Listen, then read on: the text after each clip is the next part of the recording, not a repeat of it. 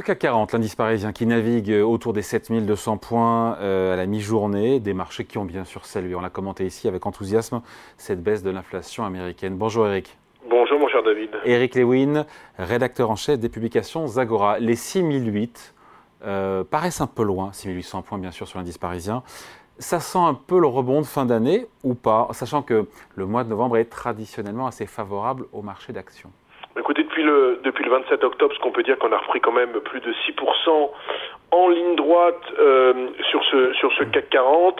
Alors en fait, il y a, y, a, y a, trois raisons qu'on pourrait euh, qu'on pourrait évoquer et on va essayer de mettre en perspective sur cette fin d'année. La première des choses, c'est qu'on sent très bien, euh, mon cher David, que la baisse des taux est devant nous. C'est-à-dire que les politiques monétaires vont rester de moins en moins restrictives.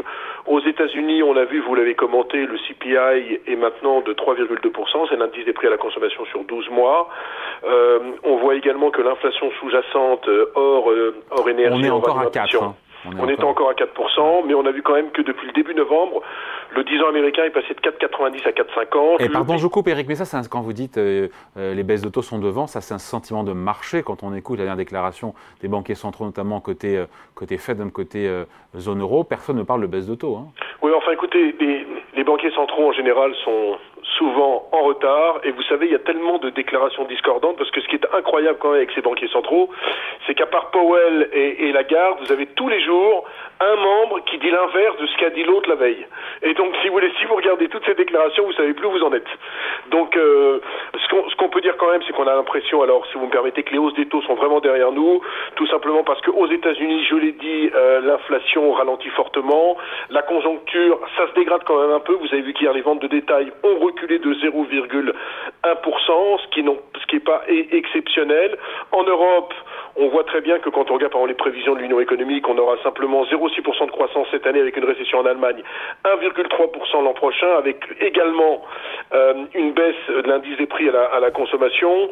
Euh, en 14 mois en Europe, on a eu 10 hausses des taux, on a eu euh, une réduction du bilan de moitié de l'ordre de 200 milliards d'euros. Bref, on a quand même le sentiment que du côté des, des, des taux, c'est fini, on n'aura plus ces politiques monétaires restrictives qui nous faisaient tellement peur. L'autre argument, David, c'est les résultats des entreprises qui sont plutôt, alors vous allez me dire oui, mais ce matin Burberry a, a publié des résultats inférieurs aux attentes et le titre perd 9% actuellement, c'est vrai, mais quand on regarde dans le détail les, les, les chiffres d'affaires sur le troisième trimestre, il y a quand même eu 75% euh, de bonnes surprises en, en, France, avec du Danone, avec du Publicis, du NG. Franchement, le, les, secteurs vont, vont, plutôt pas mal. L'aéronautique, on a des vents favorables. Je vous rappelle que Safran lundi a fait un plus haut historique. Dans le luxe, même si Burberry se ralentit, on aura quand même un marché qui va monter entre 8 et 10% cette année. Ça fait quand même 1500 milliards d'euros à l'échelon mondial. Dans les techs, ça se passe également bien. Donc moi, ce que j'ai envie de vous dire, c'est sûr que sur la publication de résultats, on a sans doute retenu les gadins de Sanofi, de Worldline ou encore d'Alstom, mais globalement, on a eu quand même 75% de résultats soit conformes aux attentes, soit supérieurs aux attentes. Et donc, on a des taux qui vont finir par baisser. On le voit quand même sur les taux longs, parce que c'est vrai que sur les taux courts, je reviens à ce, qu'on ce que vous me disiez sur les taux. C'est vrai que pour les taux, ça se voit pas, mais sur les taux longs, en Europe et aux États-Unis, il y a quand même une forte baisse des taux longs. Et puis le, le troisième élément qui me fait dire que sans doute les marchés devaient bien se comporter, c'est qu'on n'est quand même pas très cher du tout euh, à Paris. Quand vous regardez, euh, quand vous regardez à Paris, on est simplement sur un PER euh, de 12, avec d'ores et déjà une croissance des bénéfices par action attendue entre plus 2 et plus 4 l'an prochain. Donc c'est pas Byzance. Si on prévoyait, si vous voulez, une croissance entre 25 et 30% l'an oui. prochain avec un PER de 12, vous auriez pu me dire oui, mais si les résultats sont pas sont pas à la hauteur des espérances, bah, le marché c'est pas 12, c'est surtout 14. En ouais. fait non. C'est-à-dire qu'on price déjà une faible croissance des bénéfices euh, des bénéfices l'an prochain. Et puis euh, Mais si pardon juste Eric, si le rebond avait déjà eu lieu, le fait de passer euh, en quasi ligne droite de 6700. Le point bas, c'était quoi? C'était 6700 euh... Ouais, 6760, euh, 6773. Ouais, donc euh, quasiment, euh, quasiment, voilà, 400 points, 400, 500 points en ligne droite. Est-ce que, tiens, le rebond n'est pas déjà là? Parce que tout, tout est dans les cours, effectivement, plus de hausse de taux, une saison des publications de résultats qui était plutôt assez satisfaisante. Enfin, tout ce qu'on a expliqué, que, qui explique, qui justifie le 7200 points, mais qui ne mérite pas d'aller au-delà. Enfin, attendez, quand on regarde, euh, quand on regarde depuis le début de l'année, on gagne seulement 10,9% et sur, 6 mois, on perd encore 3%.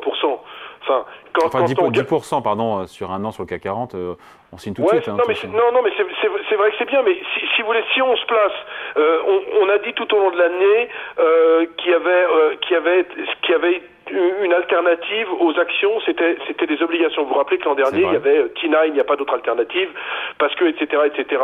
Bon, là, on se rend compte que si les taux longs euh, continuent à baisser, ben, les actions vont devenir quand même de plus en plus intéressantes.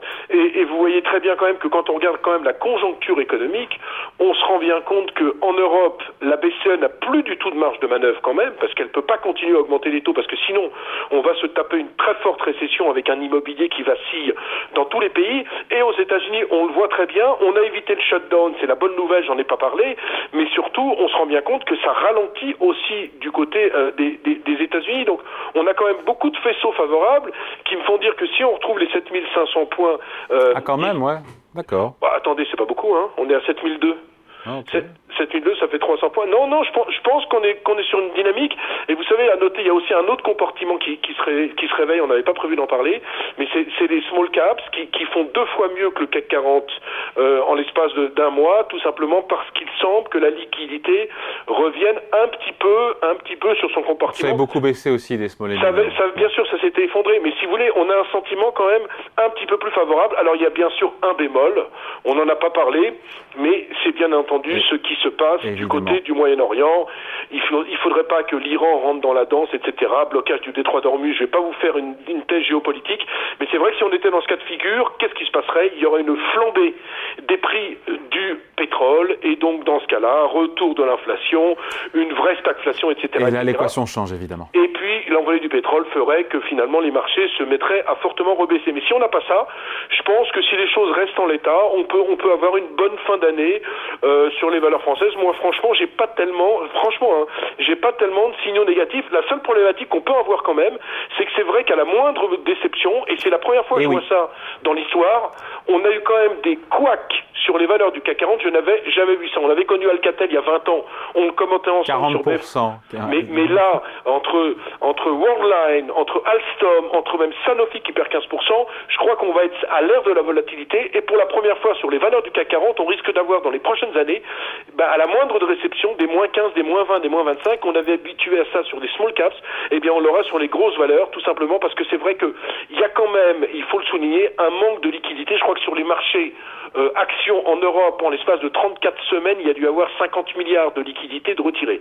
Donc c'est vrai que comme il y a moins de liquidités, c'est vrai que quand ça baisse, ça baisse. Ça veut dire qu'il y a moins de transactions? Ça que ça veut dire qu'il y a moins de transactions? Bah, Ça veut dire que si vous voulez, il n'y a, plus, il y a plus de matelas sécurité. Vous, vous parlez, il y a les ETF, les ETF qui montent en puissance, donc les gens se mettent sur les ETF, et puis, et puis sur, les, sur les valeurs, bah, il y a moins de compensation puisqu'il y a moins de liquidités. Donc quand vous avez une mauvaise nouvelle, par exemple du côté de Worldline, je me rappelle très bien, bah, vous avez une valeur qui perd 30% en ligne droite, sans doute il y a 5 ans, elle n'aurait perdu que de 15%.